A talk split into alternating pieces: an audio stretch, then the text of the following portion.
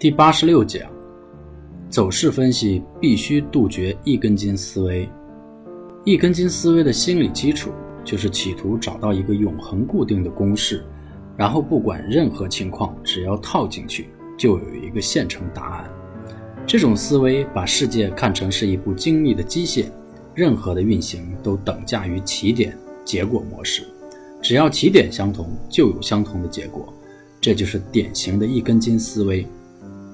一个很简单的实验：同一批人、同样的资金、同样的股本，同时开始股票运作的实验，显然每个人实验的结果是不可重复的，因为股票走势归根结底是参与者心理合力的痕迹，而心理是不可重复的，几千万、上亿人交易的可复制性就更没有可能了。为什么？每天都是新世界，影响市场的因素每天都在变化着。而这些因素对市场参与者的心理影响更是模糊的、混沌的，由此产生的走势很显然不具有任何百分之百复制的可能性。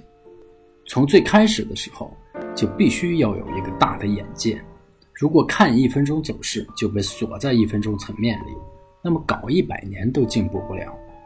一个很简单的例子，也是最基础的一步，就是必须动态的把握各种概念。例如第三类卖点，在不同的情况下，其操作意义显然是不同的。不妨以此为例，仔细分析一下：一，在一个大级别的中枢上移中，一个小级别的第三类卖点，唯一需要注意的就是这个卖点扩展出来的走势是否会改变大级别中枢上移本身。根据大级别的走势，不难发现其界限。因此，这种第三类卖点的操作意义不大，关键是警戒的意义。如果是短线的短差，那也是小级别的中枢震荡中来回操作。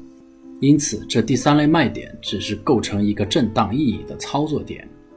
二，在一个大级别的中枢下移中，一个小级别的第三类卖点，其意义就是这个卖点是否会让大级别中枢继续下移。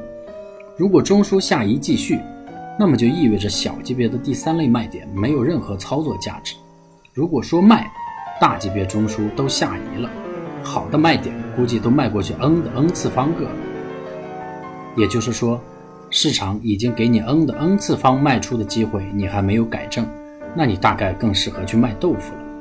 三，在一个大级别的中枢震荡中，一个小级别的第三类卖点。其意义就看这是否会延伸出大级别的第三类卖点。如果没有这种危险，本质上不构成大的操作机会，只是一个短线震荡机会，而且很有可能一个小级别的第三类卖点后，反而延伸出大级别的买点。这在震荡中太常见了。第三种情况就是多空通杀中经常用到的一种技巧，通杀就是要把所有人的舞步搞乱。怎么搞乱？就是买点卖点轮番转折，而且模式不断变化，让不同的操作模式都破裂一次。这种五步错乱的本质，就是要触及不同的突破止损位置，让止损的刚卖出又回头，刚买入追突破的马上给一巴掌。根据先后出现的买卖点的级别，无非有以下几种情况：一、大买点后小买点。这种情况，后面的小买点往往构成相对于大买点的第二次介入机会，但不一定是最精确的机会。最精确的机会一定是符合区间套的，并不是任何小级别买点都必然在大级别买点对应的区间套中。也就是说，这种小级别买点往往会被小级别的波动跌破，但这种破坏只要不破坏前面大级别买点所构造的大级别结构。那么一定会有新的小级别波动重新回到该买点之上，大买点后必然产生相应级别的结构，因为后面的小买点不过是构造这个大结构中的小支架。明白了这个道理，相应的操作就很简单了。二，大卖点后小卖点，和上面的那种情况反过来理解就是：三，大买点后小卖点，如果两点间有一个大卖点。就可以归到第二种情况去。如果没有，那么这个小卖点后将有一个小级别的走势，再次考验或者确认这个大买点后形成的大级别结构。只要这个小级别走势不破坏大级别结构，接着形成的小买点往往有着大能量。为什么？因为大结构本身的能量会起到重要的主导作用。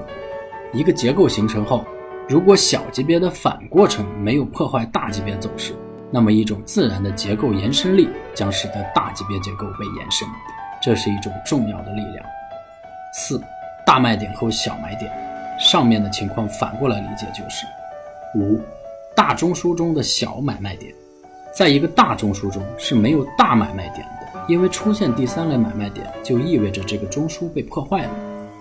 这种大中枢中的小买卖点只会制造中枢震荡，这种买卖点是最容易把多空搞乱的。但是其中有一种买卖点往往具有大级别的操作意义，那就是大级别中枢震荡中的次级别买卖点。